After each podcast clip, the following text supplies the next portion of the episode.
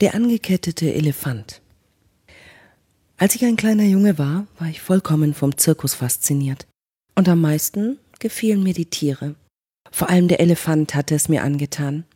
Wie ich später erfuhr, ist das das Lieblingstier vieler Kinder. Während der Zirkusvorstellung stellte das riesige Tier sein ungeheures Gewicht, seine eindrucksvolle Größe und seine Kraft zur Schau. Nach der Vorstellung aber und auch in der Zeit bis kurz vor seinem Auftritt blieb der Elefant immer am Fuß an einem kleinen Pflock angekettet. Der Pflock war allerdings nichts weiter als ein winziges Stück Holz, das kaum ein paar Zentimeter tief in der Erde steckte. Und obwohl die Kette mächtig und schwer war, stand für mich ganz außer Zweifel, dass ein Tier, das die Kraft hatte, einen Baum mitsamt der Wurzeln auszureißen, sich mit Leichtigkeit von einem solchen Pflock befreien und fliehen konnte. Dieses Rätsel beschäftigt mich bis heute. Was hält diesen Elefanten zurück? Warum macht er sich nicht einfach auf und davon? Als Sechs- oder Siebenjähriger vertraute ich noch auf die Weisheit der Erwachsenen. Also fragte ich einen Lehrer, einen Vater oder Onkel nach dem Rätsel des Elefanten. Einer von ihnen erklärte mir, der Elefant mache sich nicht aus dem Staub, weil er dressiert sei. Meine nächste Frage lag auf der Hand. Und wenn er dressiert ist, warum muss er dann noch angekettet werden? Ich erinnere mich nicht, je eine schlüssige Antwort genau auf diese Frage bekommen zu haben. Mit der Zeit vergaß ich das Rätsel um den angeketteten Elefanten und erinnerte mich nur dann wieder daran, wenn ich auf andere Menschen traf, die sich dieselbe Frage irgendwann auch schon mal gestellt hatten. Vor einigen Jahren fand ich heraus, dass zu meinem Glück doch schon jemand weise genug gewesen war, die Antwort auf diese Frage zu finden.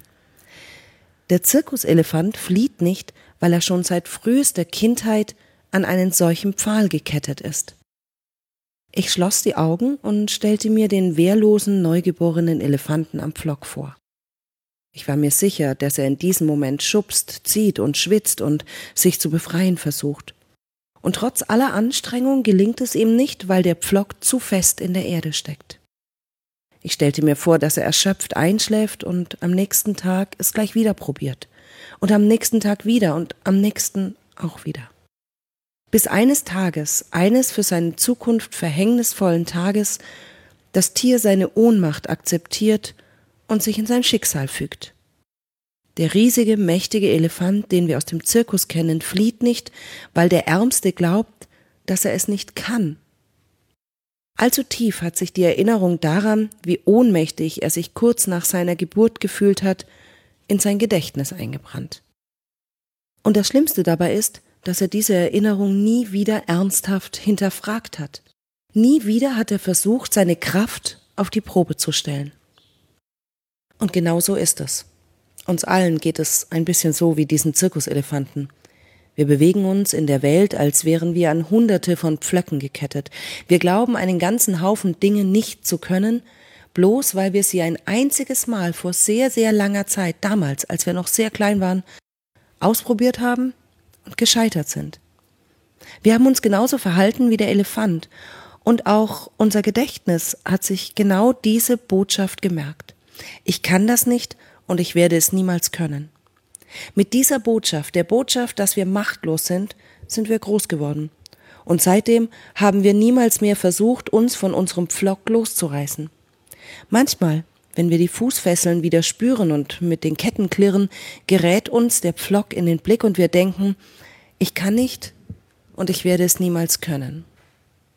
Dein Leben ist von der Erinnerung an ein Kind geprägt, das es gar nicht mehr gibt. Der einzige Weg herauszufinden, ob du etwas kannst oder nicht, ist, es auszuprobieren. Und zwar mit vollem Einsatz, aus ganzem Herzen.